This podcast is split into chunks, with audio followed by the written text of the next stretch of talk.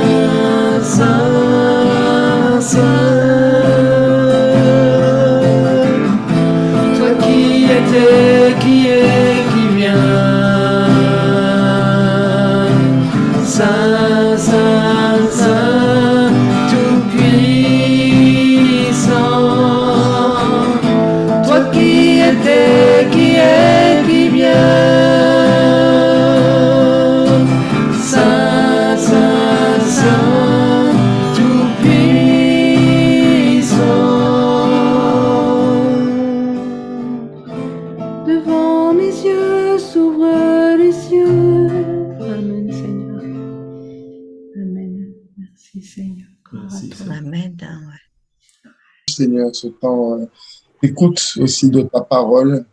Te demandons d'ouvrir nos cœurs, Seigneur, de les rendre réceptifs, Seigneur, à ta parole. Nous recevoir de toi ce matin, Seigneur. Que tu puisses diriger, Seigneur, ce temps d'enseignement, Seigneur, que tu mettes les mots, Seigneur, dans la bouche du pasteur Claudie, Seigneur, pour que ta parole ce matin euh, nous fasse du bien et euh, nous enseigne, nous corrige, nous redresse. Au nom de Jésus-Christ. Amen. Amen. Voilà, donc euh, on va faire la troisième et dernière partie de, de l'explication du, du centre apostolique. Euh, alors pourquoi, en aparté, je, je démarre par euh, ceci? En fait, on peut voir euh, souvent euh, des endroits où c'est euh, nommé centre apostolique et prophétique. Alors ça ne nous correspond pas parce que euh, soit ceux qui font cette appellation, ça veut dire qu'ils ne n'envisagent qu'un fonctionnement de, de deux ministères, l'apôtre et le prophète.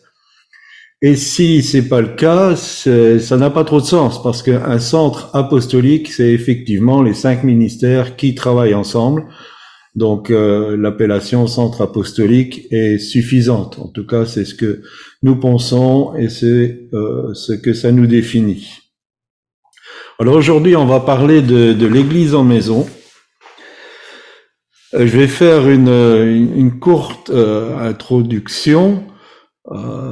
Si vous suivez le, le, cycle 2, il y aura un cours spécifique sur euh, l'église en maison et avec tous les euh, versets, toutes les références nécessaires. je vais juste faire un bref rappel parce qu'on n'est pas dans, dans, le cadre d'une étude biblique non plus.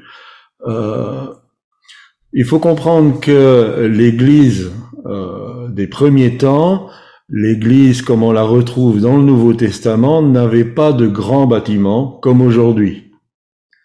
Encore moins que le bâtiment soit appelé l'Église. Donc on n'allait pas à l'Église. L'Église, ce sont tous les membres du corps de Christ qui forment l'Église. Et il n'avait pas de grands bâtiments. Jérusalem a été euh, quelque part une exception euh, pendant un temps, parce que euh, les nouveaux disciples se réunissaient au temple de Jérusalem, mais il faut savoir qu'en l'an 70, le temple a été détruit euh, par l'armée romaine et le général Titus, il me semble. Et quelquefois, l'Église se réunissait en maison, donc c'était pas quelquefois, mais quelquefois même cette maison elle était grande, puisque le jour de la Pentecôte, quand le Saint-Esprit a été répandu, ils étaient 120 dans une chambre haute qui appartenait à une maison. Donc euh, c'était une grande, grande maison. Mais ça, a toujours été dans le cadre de la maison. Le développement de l'Église s'est toujours fait dans le cadre de la maison. Et nous pouvons lire par exemple dans Acte 2, 42, il persévérait dans l'enseignement des apôtres, dans la communion fraternelle, dans la fraction du pain et dans les prières. Et euh, ce, ce, fonctionnement euh, fait foison dans, dans, les écrits. Si euh, vous relisez le Nouveau Testament avec euh, cette optique, vous allez voir combien les, les, maisons étaient importantes. Notamment, on retrouve dans les salutations euh, pauliniennes que ce soit romain, que ce soit un corinthien, que Paul euh, salue des, euh, des, maisons et leurs responsables. et on voit aussi que Paul, avant de se convertir, donc quand il était encore Saul de Tarse, il persécutait les chrétiens dans les maisons, il les arrachait des maisons pour, pour les punir. On voit dans les épîtres que des faux docteurs euh, s'introduisaient dans les maisons pour euh, faire euh, leur mauvais travail. Mais il y a aussi des, des, choses positives. On voit que, par exemple, quand Pierre a été mis en prison, l'Église s'était réunie dans une maison pour intercéder. On voit que l'ouverture aux non-juifs de l'Évangile s'est fait dans une maison, dans la maison de, de Corneille, et j'en passe, et j'en passe, et j'en passe. Donc la, la première église euh, s'est euh, subdivisée en maisons et chaque maison avait euh, sa spécificité, mais elle était reliée. En fait, il n'y avait pas de dénomination dans les premiers temps. Elle était reliée, elles étaient reliées entre les unes entre les autres, et c'est ce que nous pensons que nous devons revivre. Dans Acte 2, euh, verset 42, on voit que il persévérait dans l'enseignement. Ça, c'était euh, une des premières choses, c'est qu'il se laissait euh, former par le ministère des apôtres et après par les autres ministères qui se sont levés.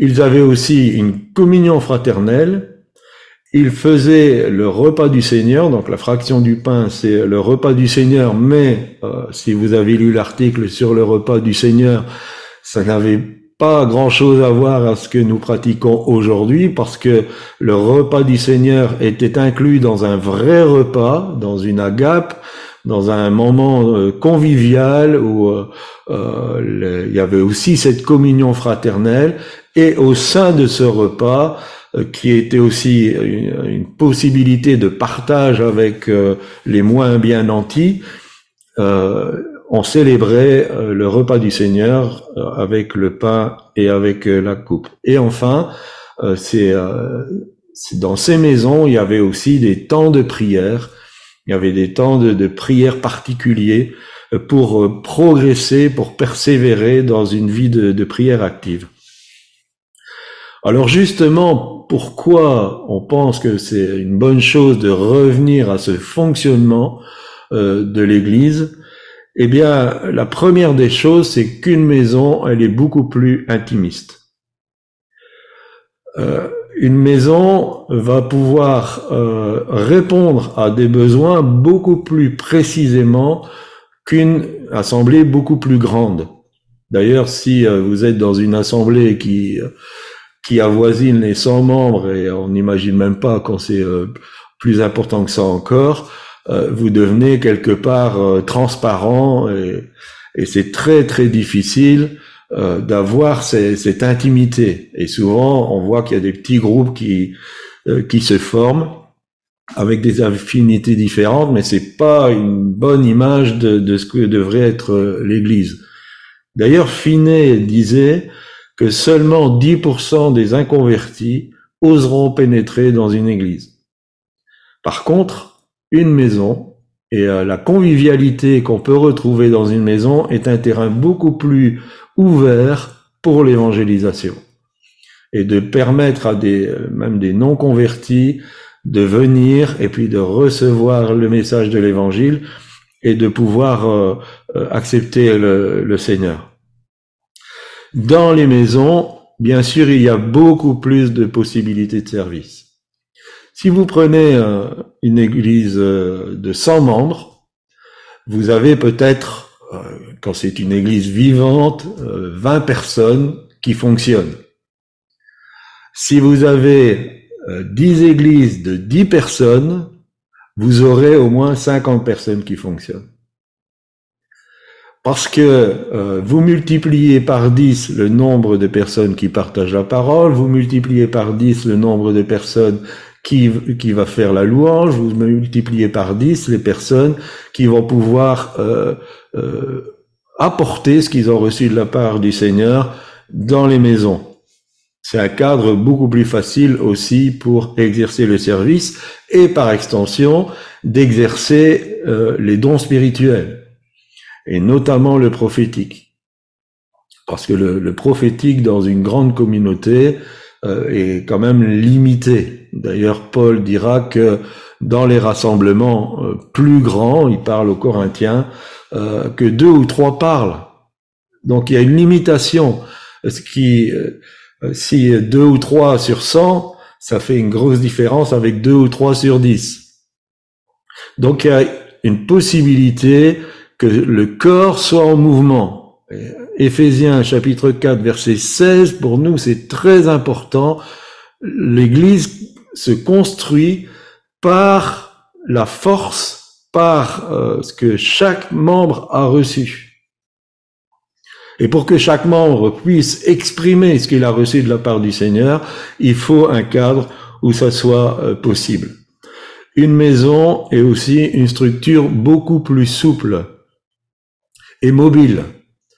Si dans une maison, euh, il y, a, des difficultés, peut-être à cause de la persécution ou d'autres problèmes, on peut déplacer facilement une église en maison dans une autre maison. Ce qui n'est pas le cas quand on a un bâtiment et qu'on est une, une, grosse assemblée. Et euh, ce qui n'est pas négligeable, c'est que une église en maison demande beaucoup moins d'investissement financier ce qui permet d'investir, et je pense que c'est dans la pensée de Dieu, dans les pierres vivantes, et de pouvoir mieux aider les nécessiteux. Pour avoir fréquenté des, églises pastorales, les deux gros euh, postes budgétaires d'une communauté, c'est le salaire du pasteur et c'est le bâtiment. Alors si on enlève tout ce qui est frais du bâtiment. Parce que euh, la maison, les gens ils habitent, donc euh, euh, y a le fonctionnement du bâtiment est, couvert parce que les gens y, y habitent. ça permet déjà presque 50% du budget qui est libéré pour investir dans les ministères, dans les pierres vivantes, donc pas seulement celui de pasteur, mais les autres ministères, et aussi de pouvoir aider les nécessiteux.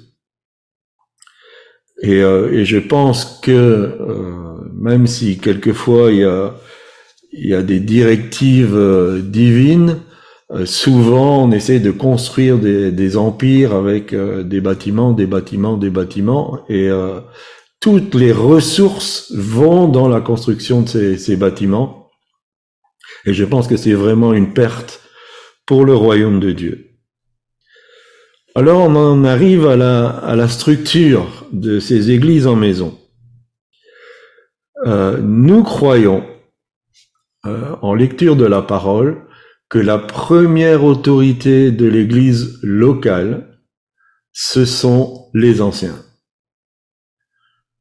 Pour nous, euh, l'église n'est pas dirigée par un ministère. Bien sûr, les ministères fonctionnent, Quelquefois, les ministères peuvent cumuler deux mandats, mais c'est très très difficile. Quelquefois, ils peuvent exercer le ministère et cumuler avec un mandat d'ancien, mais c'est très difficile parce que l'ancien va se positionner par rapport à une charge, le ministère va se positionner par rapport à une onction. Et les deux approches vont être différentes. Je m'explique. Si vous avez un prophète qui fait la fonction d'ancien, euh, sa gestion va être stricte. Si vous avez un pasteur qui fait la fonction d'ancien, sa, sa, euh, façon de fonctionner sera très laxiste. Euh, donc c'est difficile parce que un ancien c'est une charge bien particulière. Alors retenez bien ça le ministère est le choix unique de Dieu. Personne ne peut se revendiquer ministère. Le ministère est le choix unique de Dieu.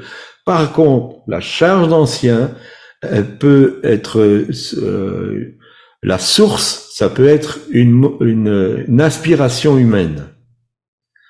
Donc, on peut, en tant qu'homme, et euh, je vais m'expliquer après, en tant qu'homme, on peut avoir cette aspiration d'aller à la charge d'ancien.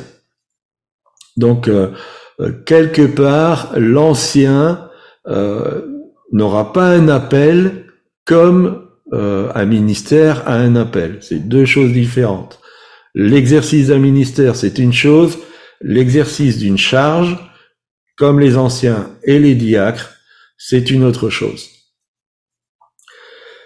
Euh, et le, euh, la charge euh, d'ancien, c'est de, d'une manière générale, de s'occuper de tout ce qui est la vie communautaire. Donc la façon dont l'Église en maison va fonctionner euh, les horaires des, des réunions, le, euh, la façon dont on va gérer le repas du Seigneur, la façon dont on va organiser euh, ces réunions, la, la façon dont dont on va structurer l'Église en maison, c'est de la charge de l'ancien. Tout ce qui est la vie communautaire, tout ce qui est les, les difficultés dans le relationnel, tout, tout ça, ça appartient euh, au conseil des anciens. Euh, un conseil d'anciens euh, doit statuer sur des, des dossiers. par exemple, est-ce que pour le repas du Seigneur, on donne du vin alcoolisé ou du vin non alcoolisé? Est-ce que pour le mariage, on demande une formation au mariage avant ou pas, comment on formule le, le, fait des mariages? Donc tout ça, ça appartient euh, et j'espère que, que, vous comprenez ce que je veux dire, au conseil d'anciens. Alors, pour nous, un, ancien ne peut pas être une femme, une femme ne peut pas être ancien, parce que euh, il a un rôle disciplinaire, on va, on va faire deux lectures après, de gardien de la doctrine, donc euh, on insiste vraiment là-dessus que euh, c'est quelque part euh, masculin d'être gardien de la doctrine, et aussi parce que quand Paul parle des anciens et des diacres, il fait une distinction pour les diacres entre les hommes et les femmes, ce qu'il ne fait pas pour les anciens. Un apôtre comme Paul, s'il ne fait pas de différence euh, pour l'ancien, ça veut dire qu'il estime euh, se, euh, parler qu'à des hommes. Et je comprends, pour moi c'est clair, je conçois qu'un ancien doit être un homme. Alors, dans le fonctionnement du centre apostolique, et on va y venir plus, tard, euh, si quelqu'un voulait ouvrir sa maison, il y aura, qui, qui soit une femme, il y aura une possibilité dans un premier temps d'ouvrir un groupe L. Et après, en fonction de l'évolution, on verra s'il il peut avoir une couverture d'un ancien qui est dans le secteur ou euh, une autre couverture, mais dans un premier temps, si une femme veut ouvrir sa maison, elle pourra ouvrir un groupe L. Alors ces deux lectures, nous lisons 1 Timothée chapitre 3 versets 1 à 7. Cette parole est certaine, si quelqu'un aspire à la charge d'évêque, il désire une œuvre excellente. Il faut donc que l'évêque soit irréprochable, mari d'une seule femme, sobre, modéré, réglé dans sa conduite, hospitalier, propre à l'enseignement, il faut qu'il ne soit ni adonné au vin ni violent, mais indulgent, pacifique, désintéressé. Il faut qu'il dirige bien sa propre maison, donc on, on voit que là on est bien dans le contexte d'une maison, et qu'il tienne ses enfants dans la soumission et dans une parfaite honnêteté, car si quelqu'un ne sait pas diriger sa propre maison, comment prendra-t-il soin de l'Église de Dieu? Donc, ça sous-entend que l'ancien peut aussi être ancien dans une autre maison. Il ne faut pas qu'il soit un nouveau converti, de peur qu'enflé d'orgueil ne tombe sous le jugement du diable. Il faut aussi qu'il reçoive un bon témoignage de ceux du dehors, afin de ne pas tomber dans l'opprobre et dans les pièges du diable. Et la deuxième lecture, c'est dans Tite, au chapitre 1er, versets 6 à 9. S'il s'y trouve quelques hommes irréprochables, maris d'une seule femme, ayant des enfants fidèles, qui ne soient ni accusés de débauche, ni rebelles, car il faut que l'évêque soit irréprochable, comme économe de Dieu, retenez ça, qu'il ne soit ni arrogant, ni colère, ni adonné au vin, ni violent, ni porté à un gain déshonnête, mais qu'il soit hospitalier, ami des gens de bien, excusez-moi, modéré, juste, saint, tempérant, attaché à la vraie parole telle qu'elle a été enseignée, afin d'être capable d'exhorter selon la saine doctrine et de réfuter les contradicteurs.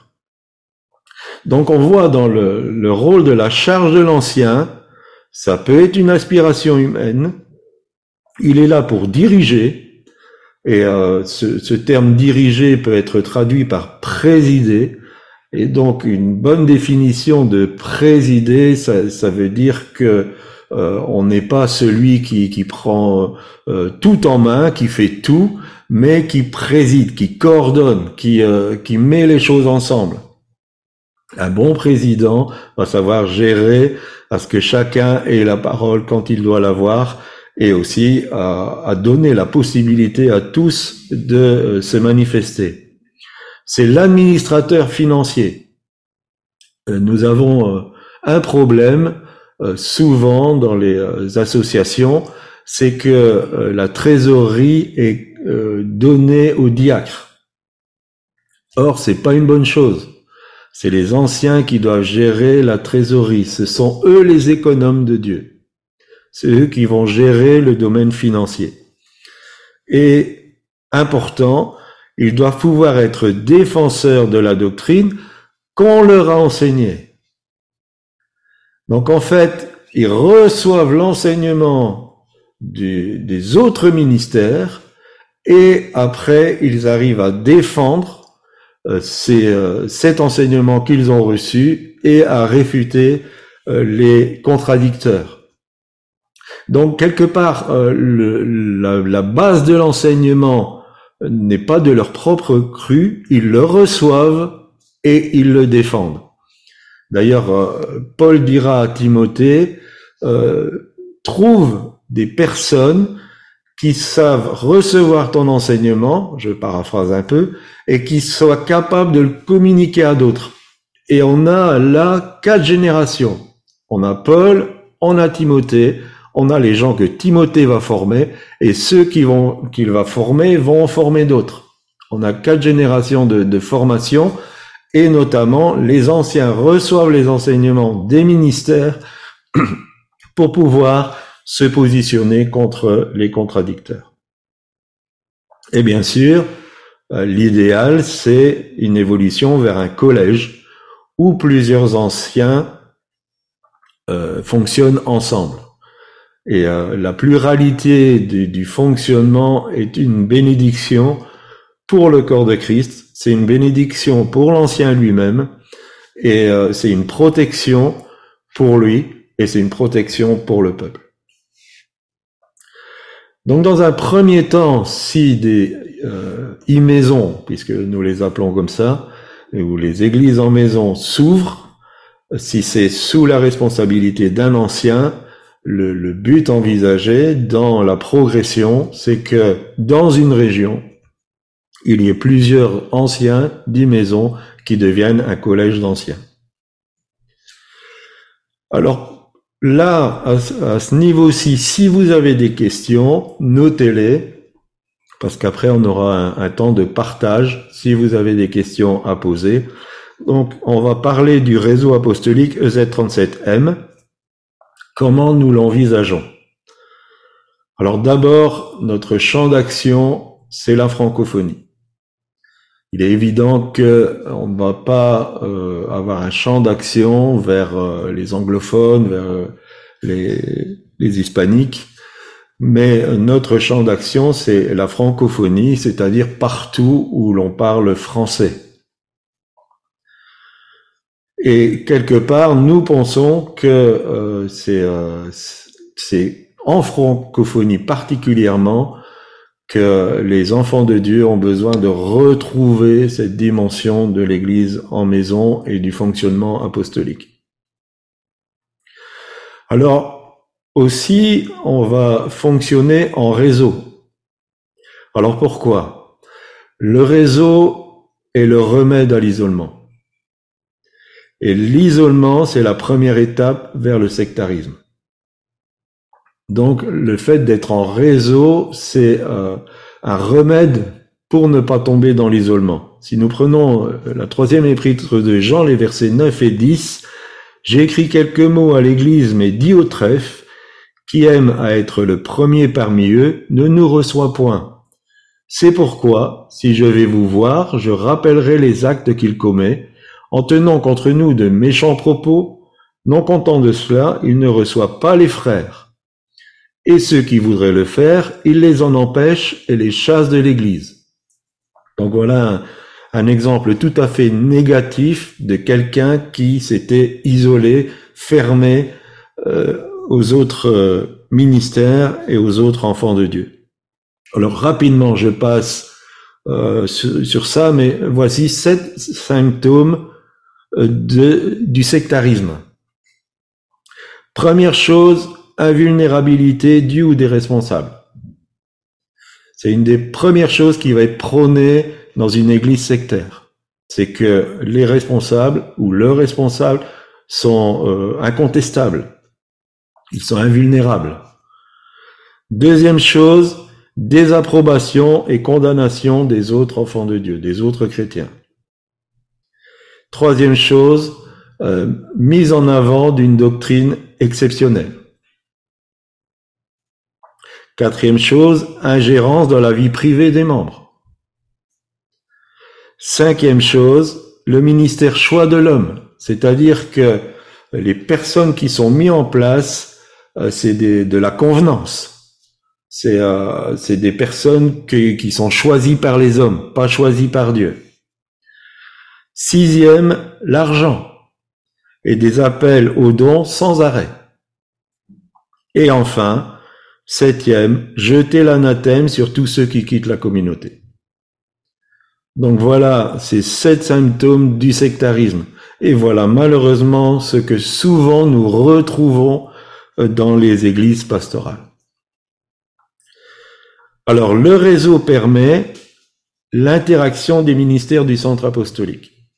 Le fait d'être en réseau, ça va permettre à ce que les cinq ministères, et nous le croyons, vont se lever, travailler ensemble et mettre à, euh, à contribution au service des e-maisons euh, leur enseignement, leur euh, euh, ce qu'ils ont reçu de la part du Seigneur, leur don spirituel, et donc ça permettra d'enrichir énormément les églises de maison parce qu'il est évident que c'est très difficile d'avoir les cinq ministères dans la même maison. Tant mieux si ça arrive, mais c'est quand même assez exceptionnel. Donc, euh, il y aura une possibilité d'être au bénéfice des, ministères. Alors, euh, bien sûr, les ministères, comme nous l'avons vu, sont là pour équiper les saints. Donc, ça pourra se faire par déplacement euh, géographique, si c'est possible, ou par Internet. Alors maintenant, pour être ministère agréé par le centre apostolique EZ37M, un certain nombre de choses. D'abord, avoir fait deux cycles de formation. Le cycle 1 et le cycle 2. Parce que dans le cycle 2, euh, il y, a, y, a, plusieurs orientations. Donc le fait de réussir ou pas réussir n'est pas euh, la priorité, mais le fait de suivre la formation, ça nous permet de voir dans quoi les personnes sont plus en pointe. Et bien sûr, être reconnu aussi par les autres ministères qui seront dans le centre apostolique. Que ça soit pas de choix d'hommes, euh, de la convenance pour faire plaisir, parce que ça n'a aucun sens, mais ce sera des, des personnes qui euh, où il y aura l'aval euh, prophétique par le Saint-Esprit et qui aura l'aval aussi du bon sens et de voir que quelqu'un Malheureusement, quelquefois, quand quelqu'un rentre dans un domaine de fonctionnement, il devient invivable. Donc, euh, euh, il faut qu'on soit très prudent. D'ailleurs, Paul, il dit, euh, pour certains, on voit les problèmes tout de suite, mais pour d'autres, ça se dévoile un peu à la fois. Et donc, c'est pour ça qu'il faut les mettre à l'épreuve. Il faut mettre les, personnes à l'épreuve. ce que nous allons demander, ça, ça nous est personnel, c'est un fonctionnement de couple et que le couple soit pleinement impliqué dans tout le ministère. Même si quelquefois l'implication va demander de faire des tâches un peu plus basiques, donc pas simplement euh, exercer le ministère, mais aussi euh, il y a tout un fonctionnement. Donc ma petite chérie et moi, on travaille à peu près euh, 12 heures par jour, donc ça fait 24 heures à nous deux. Euh, pour euh, pour tout ce qui est euh, mis en place, tout ce qui est promo, tout gérer les les, les cours, la, radio et tout cela. Donc il y aura peut-être des, des, choses plus basiques où on sera vraiment heureux d'avoir un coup de main à ce niveau-là. Et je dis bien, c'est quelque chose que nous allons demander aux personnes qui vont devenir ministères dans euh, le centre apostolique Z37M, c'est que euh, cet investissement sera complet, dans le sens que si vous venez à la communauté et que vous êtes dans une communauté, pour nous, ça ne nous pose pas de problème. Mais si vous devenez euh, partie euh, entière de, de ministère dans le centre apostolique, il y aura que ça. On pourra pas dire que vous êtes encore impliqué dans une autre communauté euh, parce que ce sera pas possible, parce qu'il y aura un fonctionnement qui va être prenant, qui va demander euh, du temps, de, de la consécration. Euh, donc ce sera plus possible d'être membre d'une autre communauté, euh, sauf bien sûr si vous êtes responsable d'une e-maison Bien sûr, là, l'investissement se fera aussi dans votre e-maison, mais euh, par rapport au centre apostolique, euh, l'investissement sera complet. Ça ne veut pas dire que quand le ministère est bien formé, quand il est bien établi, si vous pouvez être en bénéfice à, euh, à d'autres Ça ne veut pas dire qu'on va dire non, vous travaillez que pour euh, Ézéchiel 37. Non, ça ne veut pas dire ça. Mais ça veut dire que l'implication, votre euh, première communauté, ce sera le centre apostolique. Parce que nous allons envisager d'avoir des, des réunions de responsables des réunions de prière, des réunions d'information, des, des, réunions où chacun pourra exprimer un peu les, les difficultés qu'il a, puisque nous travaillons en réseau, euh, de pouvoir s'aider mutuellement. Donc ça, c'est pour euh, les, euh, les, personnes qui euh, envisageraient que leur ministère peut s'intégrer dans le centre apostolique. Et bien sûr, il y aura un suivi régulier de notre part euh, où nous allons mettre du temps à part pour prier les uns avec les autres, pour euh, communier les uns et les autres. Alors, le réseau aussi, pourquoi? Parce que le réseau garde la vision du plan global du royaume de Dieu, comme je l'ai expliqué dans, la première session. Donc la participation au culte du centre apostolique sera obligatoire pour les responsables des maisons. Pour la communauté, ce sera en fonction de, de chacun. Les maisons, si leur culte correspond au culte de la communauté, euh, ils pourront euh, se, connecter, un peu comme euh, Jean-Pierre et sa famille, euh, ils sont quatre, ils sont connectés, donc la communauté pourra se, connecté. Si c'est pas le cas, si l'e-maison elle a son propre culte, et ça c'est tout à fait logique et on comprend, comprend ça, les membres pourront se connecter individuellement au culte. Ce ne sera pas une obligation pour les membres, mais pour les responsables des e-maisons, ce sera nécessaire qu'ils soient là. Et bien sûr, ça permettra aussi donc tout ça, c'est, ça va aller progressivement. Hein, ça va pas se passer euh, dimanche prochain, mais euh, nous allons aller progressivement vers ça. Il y aura des interventions des e-maisons dans le, culte central, on va dire, du centre apostolique. Alors, les églises en maison, e-maison, pratiquent aussi le, partage équitable. C'est, une des autres raisons, raisons d'être en réseau parce que il y aura la possibilité d'un partage des ressources avec les plus démunis pour euh, pour ceux qui sont encore dans, dans une certaine prospérité, une facilité de vie. Et, donc, il y a un pôle d'aide aux nécessiteux qui a été créé avec une commission particulière qui a été créée et ce sera la possibilité euh, comme euh, ceux qui voudront bien rentrer dans la vision auront euh, peut-être un budget allégé de pouvoir s'orienter plus vers les nécessiteux. Et donc, le fait d'être en réseau, tout cela passera par le pôle d'aide et il y aura une redistribution équitable. Comme Paul dit, quand la manne était distribuée, il y avait personne qui en avait trop peu et il y avait personne qui en avait trop parce qu'il y avait un partage équitable. Et bien sûr, ça donne aussi la, possibilité de, regroupement, de culte en ligne, de faire des conférences, euh, de pouvoir, quand il y aura plusieurs e-maisons dans la même région géographique, de faire des efforts communs sur une ville, par exemple, où euh, une e-maison va prendre en charge l'intercession, une autre e-maison la louange, une autre e-maison l'évangélisation. Donc, euh, chaque potentiel pourra être mis en accord Imaginons que si ça pouvait être déjà le cas maintenant, imaginons que dans une ville, six ou sept communautés se mettent d'accord pour faire un effort dans la ville. D'abord, quel témoignage, quelle euh, image qui sera reflétée de l'Église, et puis chaque communauté, elle a sa particularité, ses points forts. Si tous ces points forts sont mis ensemble pour euh, toucher cette ville, je suis convaincu qu'il y a un réveil qui va se manifester. Convaincu.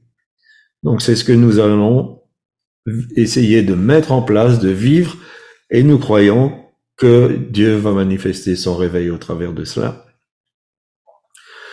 Alors, il y a les e-maisons, mais s'il n'y a pas d'anciens euh, sous la main, alors il y a possibilité de faire des groupes L. Euh, le but, c'est de développement vers euh, des e-maisons. Donc que ça soit les e-maisons ou les groupes L, le but c'est pas de se construire un, un, nouvel empire, une nouvelle pyramide. Le but c'est l'extension. Et donc le, le but c'est de euh, former rapidement les personnes qui sont soit dans le groupe L, soit dans le dans l'e-maison, pour qu'eux-mêmes deviennent aptes à ouvrir une e-maison ou un groupe L. Donc dans ces groupes, il y aura euh, la possibilité, et euh, nous, nous, souhaitons que les responsables encouragent à ce que les gens qui sont là se forment, pour qu'eux-mêmes après peuvent être utiles dans l'avancement du royaume de Dieu. Et donc, euh, on n'envisage pas que les e-maisons vont devenir des grosses, grosses maisons, mais que, sauf si, bien sûr, il y a, il y a 3000 qui se convertissent en un jour. C'est sûr que le temps de la formation, ce sera une grosse, grosse maison. Mais sinon, le but, c'est d'arriver à ce qu'il y ait la possibilité pour tous de grandir très rapidement euh, dans l'église. Donc, pour ouvrir un groupe L, il faut avoir fait le cycle 1 de formation. Pour faire une maison, il faut avoir fait le groupe, le cycle 1 de formation ou être en cours de formation. Et euh, bon, on voit certaines personnes qui font la formation, on sent déjà tout un potentiel, toute une compétence, mais bien sûr, c'est le centre qui va évaluer la, progression de chacun. Donc ça ne veut pas dire que le cycle 1 sera terminé, mais il doit être en cours. C'est important. Et donc, euh, je, je, répète, on, que dans les groupes L ou les e-maisons, on encourage les membres du groupe à faire la formation. Et aussi pour le groupe L, un investissement complet dans les activités de L, bien sûr, donc participation aux rencontres L, et là aussi, prise en charge de tâches, même si euh, quelquefois c'est basique, mais bon, certaines euh, sœurs de, de elle le font déjà, font déjà certains partages, et ça c'est très très bien. Et bien sûr, il y aura un suivi régulier aussi à ce niveau-là avec le centre. Donc, euh, en conclusion, je dirais, le, fait de, de connaître cela c'est présenter le centre, de faire de la promotion pour le centre. Dans ce sens-là, on va demander que les e-maisons s'appellent toutes, on en avait déjà parlé, souffle de vie, avec église de la ville. Donc euh, pour nous, ce serait souffle de vie, église de Poitiers. Euh, à Teux, bon, Teux c'est un village, donc on, ce serait euh, souffle de vie, église de Verviers. Voilà, ce genre, ce genre, de choses. Après, euh, si euh, la maison a une orientation euh, spécifique, ça c'est pas un problème. Mais disons que pour une visibilité, parce que nous, nous allons faire euh, une page précise sur euh, les différents sites où ce sera une sorte d'annuaire. Donc les personnes qui vont visiter le site et qui sont dans un secteur, ils sauront s'il y a une maison ou un groupe L qui s'appellera aussi euh, Souffle de vie, L, ville 2. Et euh, donc dans l'annuaire, on va mettre le prénom des responsables, on va pas mettre les noms, que si jamais un jour ça devient vraiment euh, compliqué au niveau de la persécution, avec une adresse mail et un numéro de téléphone, en accord bien sûr avec les responsables. Hein, le numéro de téléphone qui, qui correspond à ce qu'ils veulent, euh, ce qu'ils veulent donner. Voilà en conclusion ce que je voulais dire. Donc euh, maintenant, vous allez pouvoir ouvrir vos micros et euh, balancer toutes vos questions si vous le souhaitez.